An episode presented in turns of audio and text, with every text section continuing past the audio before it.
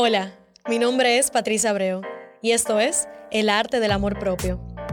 Un espacio donde iremos descubriendo la obra maestra que tú eres y el arte de amarte cada día más para vivir la vida que hoy sueñas.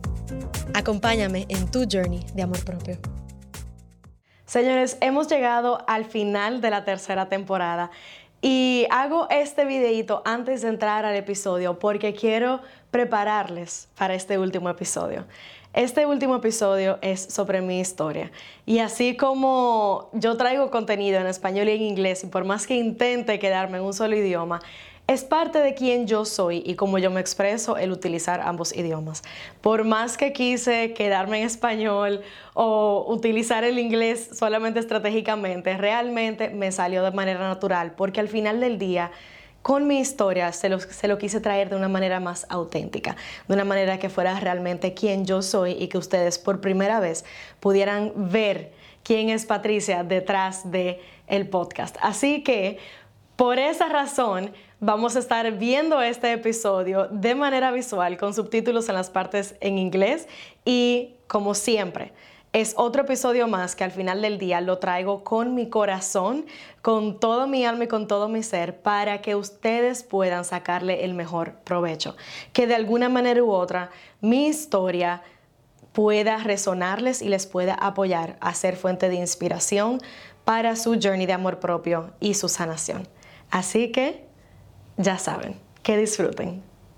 Señores, bienvenida, bienvenidos a otro episodio de El arte del amor propio. Yo estoy, como siempre, extremadamente feliz de estar aquí nuevamente con cada uno de ustedes. No solamente por la conversación y las relaciones que vamos forjando a lo largo de este journey, sino porque también hoy les tengo un, episodio especial. Bueno, por lo menos para mí lo es. Es un episodio que no tenía planes de, de grabar. Sin embargo, algo en mi corazón ha estado presente en estos días que me ha invitado y me ha empujado a llegar aquí. Este episodio es sobre mi historia. ¿Por qué mi historia? Yo me siento aquí con cada uno de ustedes siempre y trato de traerles mensajes que yo sienta que les vaya a apoyar, que les vaya a inspirar a seguir honrando su journey, a seguir conociéndose, a seguir aprendiendo a amarse cada vez más, a realmente validar de que eres un ser humano en constante proceso de de descubrimiento de quién eres y también de descubrimiento de tu propósito, de, de, por qué has vivido lo que has vivido y el para qué ha sido todo y del provecho que le puedes sacar a eso. Y sin embargo, hoy, mientras todo eso es cierto, hoy yo les quiero decir, les quiero compartir un poco de el por qué yo sé todo lo que sé, de dónde viene y qué en la vida me ha llevado a, a ser quien soy hoy de poder estar aquí sentada en esta silla, trayéndoles eh, esta inspiración y trayéndoles siempre esos pedazos de sabiduría. Y voy a empezar con lo siguiente. Yo no siempre he sabido todo esto. Yo no siempre he sido esta Patricia. Yo no siempre soy esta Patricia. La Patricia que yo les traigo siempre es la Patricia que es su mejor versión. Siempre conecto con la parte de mí que, que sabe lo mejor y que quiere traer lo mejor a esta conversación. Pero así como yo les he invitado a ustedes en el pasado de valida tus emociones, valida quién tú eres, valida las cosas positivas, negativas que has vivido. Hoy yo les quiero compartir un poquito de cómo eso se ve para mí. Y bueno, voy a empezar por el principio. Eh, yo siempre fui una niña, siempre fui muy consciente, siempre tuve una conciencia presente dentro de mí, siempre supe desde muy pequeña, tengo memoria de, desde la barriga de mi mamá, honestamente, y siempre supe que vine con un propósito, siempre supe que mi vida tenía algo al que yo, al que yo vine a cumplir. Y eso siempre ha estado muy presente conmigo, no importa los retos. Cuando entré al colegio, recuerdo mi primer día de clases con un año y medio, dos años por ahí en, en nursery. Y recuerdo que llegué en recreo, porque mi mamá no me quería llevar el día completo. Recuerdo que un niño compartió su Oreo conmigo y recuerdo sentándome en la silla, en la mesa, mirando todos esos niños a mi alrededor, yo que siempre estaba rodeada de adultos porque soy la primera nieta, la primera de los primos, soy la mayor, y mirándolos y viéndolos y recuerdo sintiéndome bien raro, recuerdo no sintiéndome parte. Fast forward en mis días, en recreo yo siempre buscaba un juego que yo podía esconderme ahí nadie sabía que yo estaba ahí adentro y me encantaba estar sola, me encantaba no hablar con nadie, me encantaba que ese fuera mi escondite en ese momento, el como ese momento de yo recuperar mi energía para seguir con mi día. Y no era que yo era antipática, no era que yo no podía jugar con los demás niños, simplemente yo siempre he disfrutado de mi compañía sola. A medida que yo fui creciendo en básica, eh, específicamente en tercero de primaria, yo comencé a ser bullied, o sea, yo recibía bullying de mis compañeros de clases. Yo siempre desde pequeña bailo, eh, tocaba piano. Eh, cuando yo estaba en segundo, en el colegio comenzaron a hacer talent shows. Y en tercero, participé sola como bailarina sola, eh, músico sola, toqué piano, bailé, toqué flauta, participé con mi clase también y en las participaciones que yo hice sola, gané primer lugar. Em, y a medida que yo fui creciendo, the bullying, it started getting harder. It started getting stronger. Y ojo, like I'm not saying that I'm a victim. I'm just saying that this was just, you know, the circumstances of my childhood and donde everybody at one point or another goes through bullying. Y yo no era la única. Pero para mí a mí me afectaba mucho. Sin embargo, es el momento en el cual yo comienzo a desarrollar esta personalidad en donde asimismo como cuando yo me subía al escenario, yo sacaba lo mejor de mí. Asimismo yo comencé a, a impregnar y a diseñar mi personalidad para que los demás no vieran cómo su bullying y cómo sus críticas me afectaban. El mejor y el peor año tuve dos fuertes en el colegio. El primero fue sexto de primaria. Fue el año en donde the whole class I felt like came against me, completamente invalidating me fue el único año que no participé en el talent show. Fue el primer año que recuerdo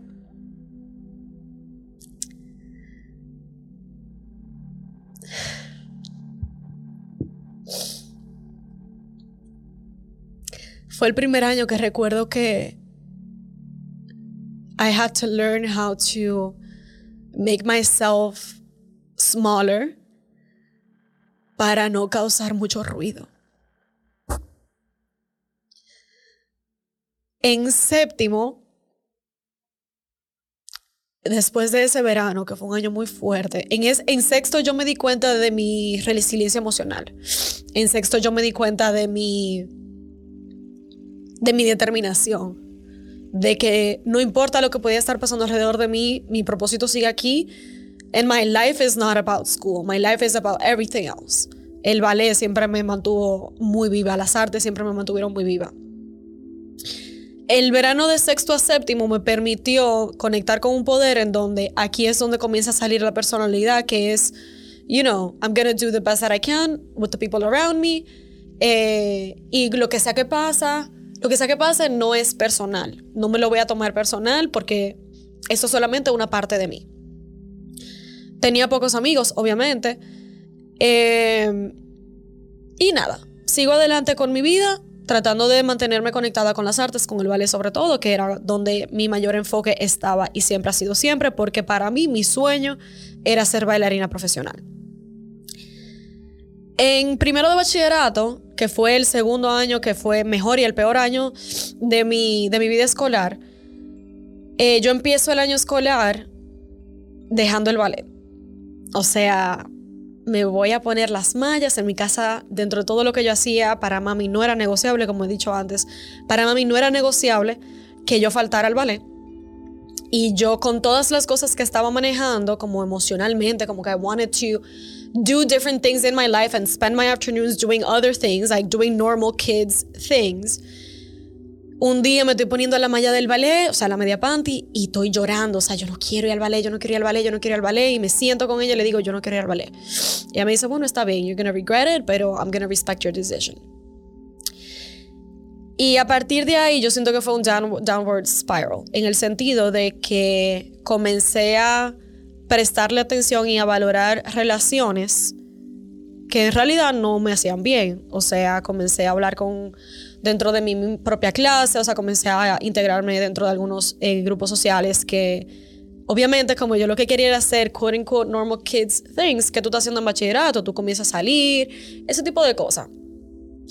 Y comencé a salir, comencé a ir a juntadera, comencé a juntarme con diferentes tipos de gente y el punto es que comienza a salir esta parte de mí que yo nunca había experimentado y termino tomando decisiones negativas que tuvieron un peso muy fuerte, consecuencias negativas muy fuertes en mí, en mi vida. Y para el final del año escolar, de primer bachillerato a segundo de bachillerato, no solamente mi mejor amiga se fue del país sin decirme nada, o sea, no me dijeron nada hasta literalmente dos días antes de iniciar el colegio, que fue cuando me lo dijeron, sino que también yo, por mis decisiones, tuve que enfrentar las consecuencias de mis, de mis decisiones y mami se encargó de que yo aprendiera la lección de que tus acciones tienen consecuencias y, la, y lo más importante es tú aprender a pararte responsable de que, ok, tú tomas esta decisión, pues entonces ahora sufre las consecuencias de ellas. Y pues yo lo hice, lo hice, pero no fue fácil. Eh, y yo me desaparecí.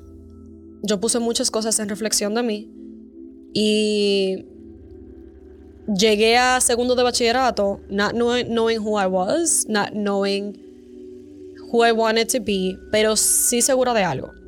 Segura de que ya nada ni nadie externo iba a tener tanto poder sobre mí. Uno, de influenciarme a hacer cosas que yo no quería hacer. Dos, de forzarme a convertirme en alguien que yo sabía que no era. Y tres, de dejar que mi camino de vida fuese tergiversado por un miedo que no era mío. Porque vuelvo y digo, yo siempre tuve presente mi consciente y mi subconsciente, mi propósito, lo que yo vine a hacer aquí. Y aunque no siempre ha estado igualmente claro, eso siempre ha sido, ha, siempre ha estado presente conmigo, de, siempre ha sido ese drive forward, de que yo no tengo que saber los detalles del mismo, pero yo estoy aquí por algo. Un año después, tercero de bachillerato, yo conozco a quien fue mi pareja por, por casi 11 años.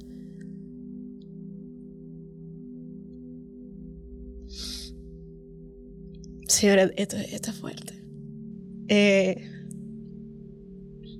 y la razón por la que me pongo emotiva es porque solamente en retrospección ahora puedo ver el valor de estas cosas. Y por eso, por eso me pongo así. Y desde el principio fue una relación de alto compromiso, fue una relación muy bonita. Y fue una relación en donde por primera vez yo experimenté lo que es aprender a amar a alguien y aprender a ser amada por alguien. Fuera de, familiares, ¿no? Hay que poner en contexto algo que, que no dije al inicio, que es que mi mamá es madre soltera, salió embarazada de mí con 19 años y aunque había estado comprometida con mi papá biológico, decidió no casarse decidió no llevar a cabo la boda a pesar de saber que estaba embarazado. Y en su momento, que fue en el 94, sabemos todos, por lo menos aquí en Dominicana, sabemos todos lo que eso significaba para una mujer salir embarazada, decir que iba a ser madre soltera y mucho más hacerlo fuera del matrimonio, ¿no? O sea, de, que tuvo relaciones fuera del matrimonio, sobre todo en mi familia, que es una familia cristiana. Eh, eh, sin embargo, la resiliencia y la determinación de mi mamá de, ser madre soltera, de ir adelante con el embarazo, de tenerme, yo siento que es algo que es muy parte de mí. Y dentro de las decisiones que ella tomó al ser madre soltera era que mi papá biológico no iba a ser parte de mi vida. So, automáticamente, yo nazco, crezco y para mí es completamente normal hasta los tres años de no tener un papá. Para mí eso era totalmente normal. Yo no tengo un papá, yo simplemente tengo mi mamá y tengo mis abuelos. Y en eso mi mamá se casa con al que yo le digo mi papá, porque me crió. Eh, yo teniendo tres años, tres años y medio, y tengo tanta memoria que recuerdo la boda, recuerdo conociendo a mi familia, recuerdo muchas cosas de mi infancia. Doy ese contexto porque los que conocemos el trauma sabemos bien que hay cosas y hay temas que son partes de nosotros. Y cuando yo digo todo el mundo tiene trauma, todo el mundo tiene algo que enfrentar, aquí les presento el mío, aquí les comparto el mío en donde yo cuando hablo de la Patricia que que conoce a este joven en donde comienza esa relación de alto compromiso, para mí, desde el inicio fue, wow, a pesar de todo esto, miren la conciencia que yo siempre, gracias a Dios, he tenido, yo sentía que era mi oportunidad de sanar eso que mi mamá no tuvo la oportunidad de hacer, que era tener una pareja estable, que era de tener una relación eh, con alguien de, de, familia que pudiera desarrollar. Eh, para mí él era, yo decía que él iba a ser el padre de mis hijos. Y como fueron 11 años, fueron 11 años en donde realmente aprendí muchas cosas. Aprendí no solamente de lo que es llevar una relación, sino de quién yo soy fue en esos 11 años en donde yo me di cuenta que las cosas que no me encajaban, yo tenía la oportunidad de, buscar y de, y de, darme el permiso de, de descubrir. Los dos básicamente crecimos juntos, somos de la misma edad. Y a medida que fuimos creciendo, que yo me graduó del, del colegio, entro a la universidad, Em, para mí la universidad fue un poco traumático porque siempre me quise ir fuera del país, sin embargo no pude. El quedarme aquí en República Dominicana para mí fue un reto muy grande, o sea, todo el que me conoce realmente sabe que desde, que yo tengo conciencia me he querido ir del país. Eh, o sea que tuve que enfrentar esos, esos retos. Sin embargo, hay algo que mi mamá siempre me ha enseñado haz la mejor limonada que puedas con los limones que se te han dado. Y a pesar de todas las turbulencias, a pesar de todos los momentos positivos y negativos que yo he tenido en mi vida, y créanme que han sido muchos negativos y bien fuertes y contundentes, yo me siento orgullosa de poder decir que he hecho lo mejor que puedo con lo que he tenido. Y que estoy muy agradecida por lo que ha sido mi journey. Volviendo un poquito más a mi historia, en el 2013, a mí en la adolescencia me daban unos mental breakdowns que ya mami los esperaba casi. Y hubo uno que me dio yo con 19 años que mami me hizo la pregunta. Y esto yo, esta parte sí le he hablado antes. Mami me hizo la pregunta, Patricia, ¿cuándo fue la última vez que tú te sentiste feliz? ¿Cuándo fue la última vez que tú realmente te sentiste feliz por quien tú eres? Y en ese momento yo, cuando me di cuenta que yo no le podía responder esa pregunta, lo que yo hice fue poner un, espejo. Y yo dije, ¿cómo va a ser que yo he llegado a este punto en mi vida en donde yo que siempre he estado tan clara de cuál es mi propósito y de lo que yo vine a hacer, que yo me haya dejado perder de esta manera y perderme conmigo? Porque afuera yo estaba creando, o sea, afuera yo tenía un trabajo, estaba yendo a la universidad, o sea, estaba haciendo cosas. Pero perderme conmigo, o sea, yo no sé quién yo soy. Yo no sé por qué yo me siento tan mal. Y lo que yo puedo decir ahora, en retrospección, es que porque yo me había enfocado tanto en seguir las paces de la sociedad, de lo que tú entiendes que debes hacer, que es graduarte del colegio, entrar a la universidad, coger una carrera, eh, prepararte, pensar en tu futuro, etcétera, etcétera, etcétera, yo me di cuenta que no me estaba dando la oportunidad de realmente preguntarme quién yo quiero ser, ni de preguntarme qué me hace feliz, ni de preguntarme cómo yo manifiesto y cómo yo creo la vida que me haría feliz. Porque vuelvo y digo, como yo me quería ir fuera, el momento en el cual yo no me quise ir fuera, yo de una vez entro en automático en enfrentar esta realidad. Bueno, esta es la realidad que yo tengo, ok. Levantarme todos los días, ir a mi trabajo, ir a la universidad, ta, ta, ta, etcétera, etcétera. Pero, ¿qué pasa? Que al momento en el cual yo entro en ese automatismo, que es la razón por la cual yo hablo tanto de invitarte a salirte del automatismo y, y crear conciencia contigo y hacerte las preguntas correctas en este momento, es porque en ese momento yo no estaba cuestionando ninguna de las decisiones que yo estaba tomando. En ese momento yo estaba simplemente going with the flow. Y going with the flow me costó mi paz. Going with the flow me costó mi personalidad. Going with the flow me costó mi identidad. Going, going with the flow me costó mi propósito. A un punto en donde yo misma estaba irreconocible. O sea, yo, estaba, yo había hasta eh, eh, gained a lot of weight. And I was bitter. Like, en verdad, señores, la versión que ustedes ven de mí ahora, de esta Patricia que es súper light, súper simpática. Siempre he tenido la, la, habilidad de ser simpática, pero en ese momento yo siempre estaba de mal humor. Yo siempre, yo era una, una nube negra, andante por el mundo.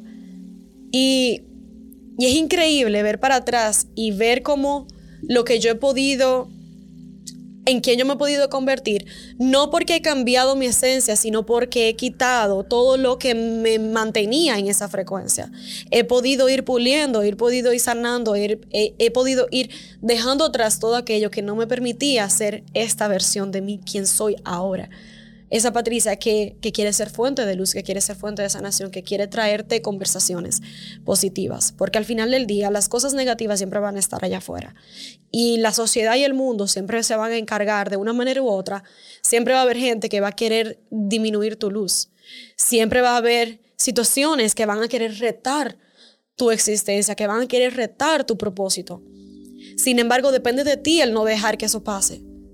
Y cuando mami me hizo esa pregunta, en ese momento yo dije, wow, depende de mí el comenzar a buscar realmente qué significa para mí ser feliz y el comenzar a, crear las circunstancias en mi vida que me apoyen a manifestar esa felicidad en mi vida. Y no fue de la noche a la mañana, pero sí pasaron muchas cosas que me permitieron comenzar a moverme y a tomar decisiones que realmente me, me dieran la oportunidad de, de, conocer diferentes partes de mí. Eh, no puedo decir que todo ha sido perfecto porque he tomado muchas decisiones y sobre todo en esos momentos he tomado muchas decisiones que han sido errores, que han sido, que, que, que causado dolor a personas que amo. Sin embargo, la única parte de la cual me arrepiento es haber, haberme causado, haber sido, haber sido em, fuente de dolor para esas personas pero no de lo que para mí me ha costado llegar hasta aquí, porque de todo he aprendido, de todo he podido sanar y de todo he podido tomar una decisión más con más conciencia para poder llegar a donde estoy hoy. Fast forward, llegué a otro mental, no mental, pero sí existential crisis en el 2017, en donde muchas cosas se vinieron abajo, en donde me di cuenta nuevamente estaba, me, había, me di la oportunidad de comenzar otra vez a, escucharme y a tomar decisiones y a explorar cosas que hasta ese momento nunca me había dado la oportunidad de explorar, ya con un nivel de conciencia mayor. En ese momento yo tenía 22 años. Y vuelvo otra vez, dentro de ese proceso cometo errores y tomo decisiones que causan mucho dolor a las personas que me rodean. Y hubo una llamada que la mencioné, creo que fue en un episodio en esta temporada, en el episodio de, de Margot, que digo, miérquines, si esta persona me está llamando y me está diciendo esto, es porque mis acciones realmente le causaron mucho dolor.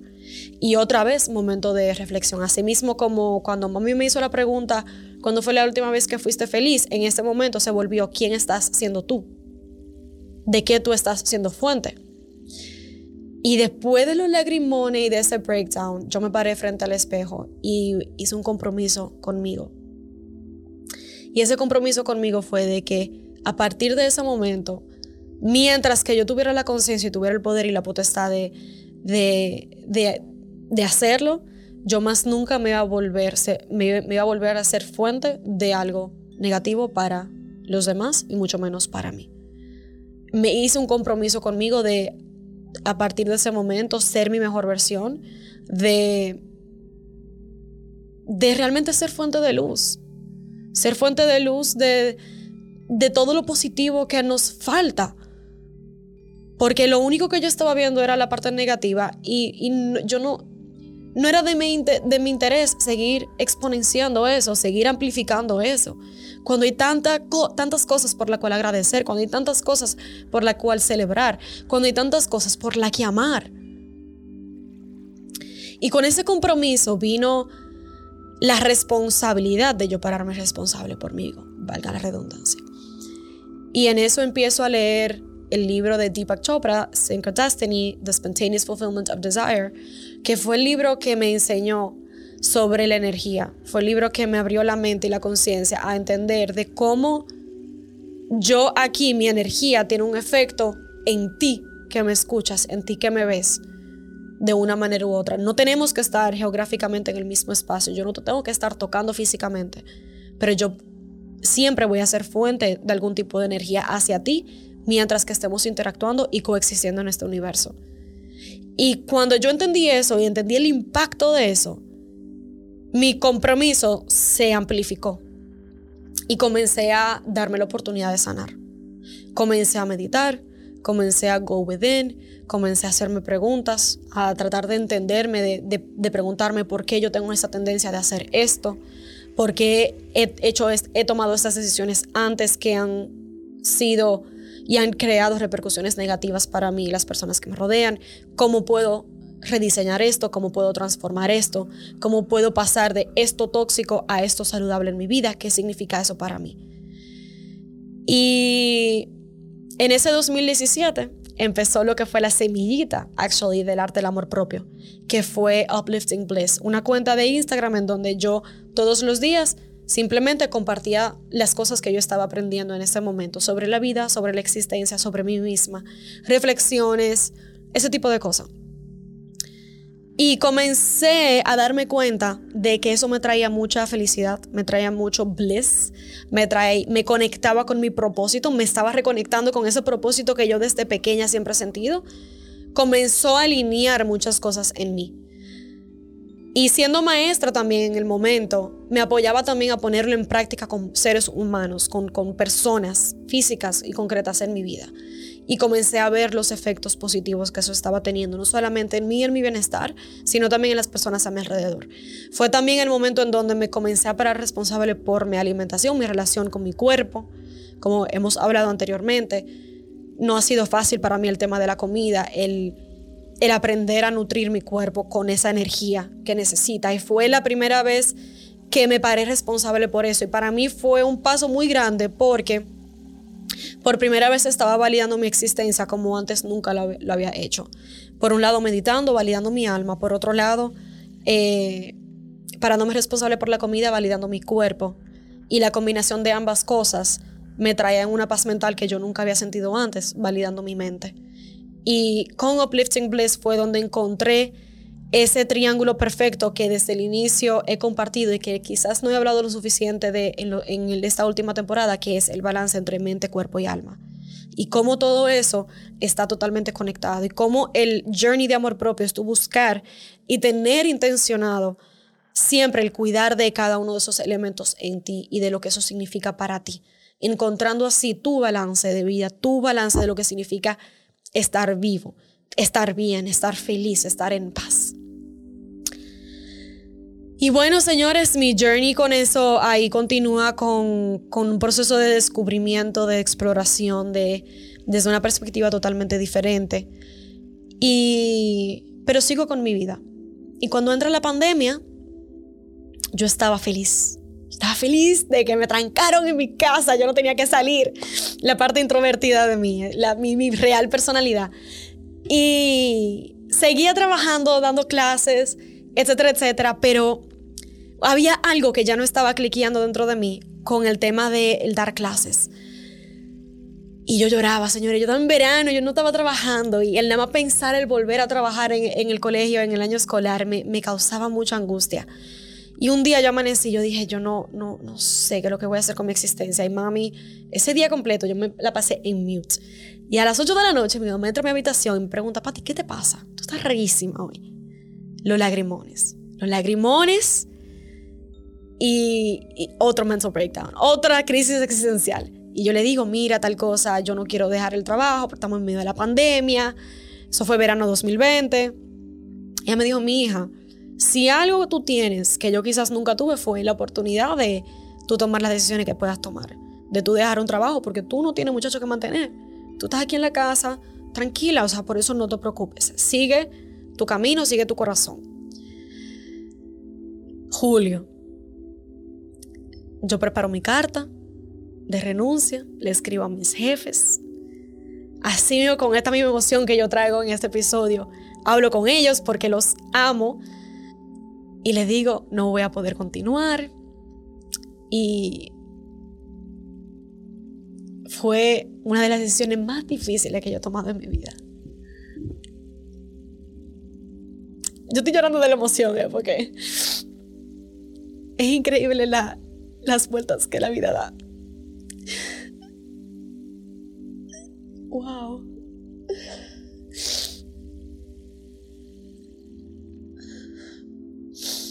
Ellos me dicen, Patricia, siempre hemos visto en ti tu potencial. Nosotros no vamos a hacer piedra en tu camino, al revés, siempre te vamos a apoyar con todo lo que tú crees porque tienes muchas cosas que lograr y que crear y que hacer y you're a powerhouse. We're always gonna be, we're always gonna support you de la manera que podamos. Dale para allá. El día que yo tuve esas reuniones, yo tranqué. Era un viernes, viernes 17 de julio. Y yo no sé de dónde, yo no sé cómo, pero la semilla que yo había sembrado con Uplifting Bliss eh, decidió germinar y decidió germinar con la frase amor propio. Yo tranqué de la segunda llamada y hice el primer post que decía a partir de ahora yo me voy a dedicar a hablar de amor propio en las redes. ¿Por qué? Porque yo me hice la pregunta, ok, yo no tengo trabajo, ¿qué yo voy a hacer? Yo no sabía, yo no tenía idea de qué yo quería hacer. Yo solamente sabía que era momento de seguir adelante con mi, con mi journey profesional, con mi camino de que yo no era solamente una profesora de baile, de que yo tenía muchas cosas que quería compartir. Y yo me pregunté, ¿qué yo tengo en este momento que yo puedo hacer? Yo tengo las redes. Un recurso gratis, accesible, que genera impacto y que puedo empezar conversaciones relevantes. Además, hay mucha gente en pandemia que está sufriendo con el tema de salud mental. Yo sé que con cualquier conocimiento que yo pueda traer va a aportar más de lo que va a quitar. Vamos al mambo. Y ahí subí el primer post. Y a partir de ese momento, señores, nacieron lo que fueron lives, el arte del amor propio. Eh, era un live cada martes, si mal no recuerdo. Todos los martes a las 8 de la noche yo me paraba al frente de mi ring light. Fui una de las personas que compró ring light durante la pandemia. Y llegó un punto en donde la gente me preguntaba, Patricia, ¿hay live esta semana? No sé qué cosa. O sea, como que era esa dosis de, de wow, de inspiración, de conexión, de me siento parte de algo, no me siento solo porque todo el mundo estaba todavía en cuarentena. Y a mí eso me motivó muchísimo. Y justamente el último episodio que hice de esos lives fue mi historia. No hice, no hice ni siquiera 10. Sin embargo, la razón por la cual lo paré fue porque desde mi journey en el 2017, en el 2017 yo me volví una eh, eh, alta consumidora de podcast con Super Soul Sessions y Super Soul Sundays de Oprah. O sea que desde el 2017 yo tengo esa semillita planteada porque en un momento yo dije, yo quiero hacer un podcast. ¿De qué? Yo no sé, pero como que yo lo veía como un sueño. Y el momento en el cual yo me veo haciendo los lives y veo el impacto que está teniendo, y yo digo, pero yo no quiero dejar esto solamente en la plataforma de Instagram, yo sé que yo puedo llegar a más personas. Paro la producción de los lives y le escribo a un amigo mío que justamente en ese momento estaba abriendo una productora para podcast y le digo, ¿qué lo que? en buen dominicano, vamos a un podcast. Tengo mi idea, ya yo tengo todo, ya yo tengo un report como un momentum creado en las redes vamos a darle que yo con una persona que yo pueda apoyar, con una persona que yo pueda generar un impacto positivo y, acompañarla en, su journey, yo te paga. Yo no, o sea, yo te paga. Señores, eh, la historia no se acaba ahí porque estamos aquí, ¿verdad? Nada, comienzo a producir y con ese mismo sentido de propósito que yo sentía cuando llego al colegio, de resiliencia y, confiando en mí, yo iba y salía de, de, la casa de él, donde él tenía su estudio, y yo decía, con una persona yo estoy paga, con una persona yo estoy paga. En eso llega el 2021 y decido regalarme de cumpleaños para mi cumpleaños 25, mi la peseta. Decido regalarme la certificación de coach y algo que también había querido hacer como educadora, de, ok, si voy a tener esta conversación en la vida real, quiero llegar a, este próximo paso, o sea, prepararme realmente, saber no solamente de qué estoy hablando, sino también cuál es el trasfondo, de prepararme en cuanto a este tema de la salud mental y cómo realmente apoyar a las personas a moverse de un lugar a otro. Me certifico como coach. Y mientras voy acabando mi certificación, mi certificación eh, internacional, yo me pregunto y me coacheo yo misma, yo digo, ¿qué yo estoy esperando para comenzar a vivir la vida que yo quiero vivir? Y la razón por la cual me hago esa pregunta es porque sigo en República Dominicana. Yo siempre, no he, siempre he sabido que me quiero ir de aquí. ¿Qué yo estoy haciendo? Y comienzan esa pregunta otra vez. Y comienza la lloradera, pero ya como un poquito más en conciencia y, y, en control ya de, de saber que simplemente es algo que tengo que validar, ya con una serie de herramientas diferentes.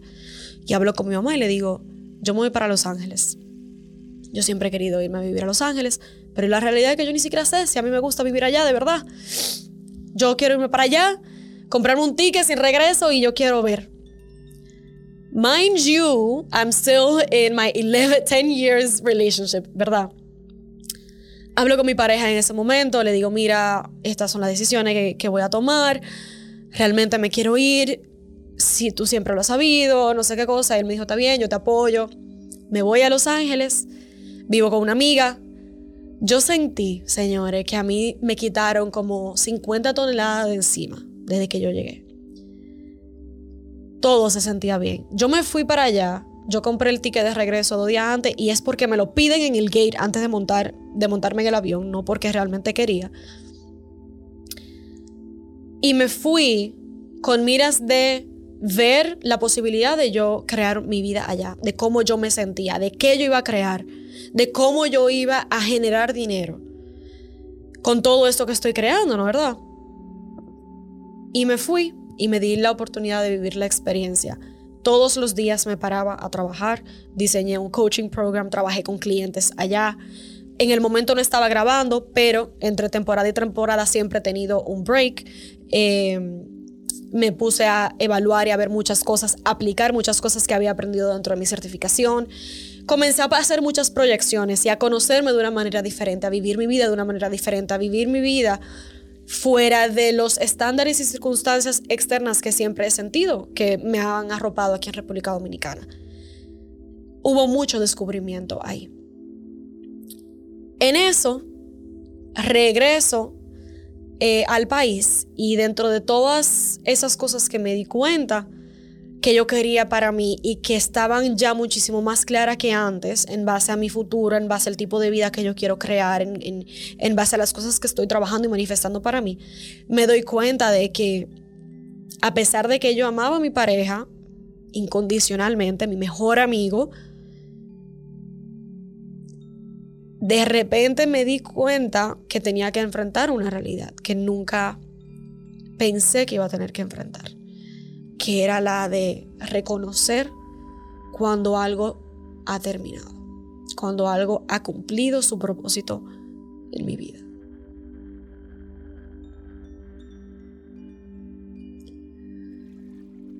Si antes la decisión de irme del trabajo era difícil, esta fue todavía más.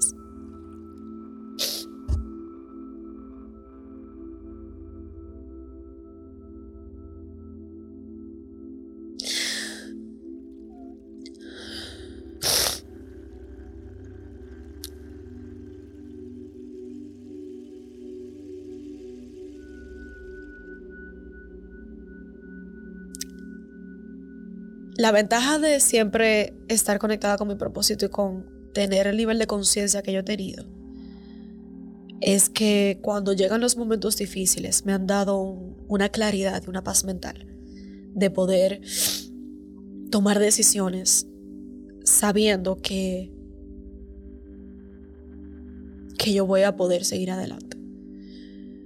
Y por más que a mí misma, yo misma me estaba partiendo el corazón, mi propósito siempre ha sido mayor.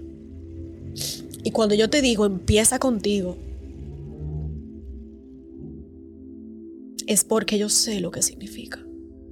Es porque si yo no hubiese, si yo no me hubiese escogido, si yo no hubiese tenido los ovarios de empezar conmigo, no solamente de honrar mi propósito y de honrar mi camino y de honrar mi existencia, sino también de practicar y lo que yo predico, de realmente ser fuente en acciones de lo que ya yo tenía un año predicando, un año compartiendo, un año inspirando a la gente a hacer, ¿cómo yo, lo cómo yo me iba a dejar a mí de lado? ¿Cómo yo me iba a permitir desaparecerme? Por miedo al que dirán, por miedo a lo que iba a pasar, por miedo a perder una persona que llamaba, por miedo a muchas cosas, por miedo a perder mi futuro, el futuro que yo tenía 10 años proyectando con esa persona. Entonces, vuelvo y digo, cuando yo te digo empieza contigo, yo sé lo difícil que es. Cada empieza contigo tiene un nivel de dificultad diferente.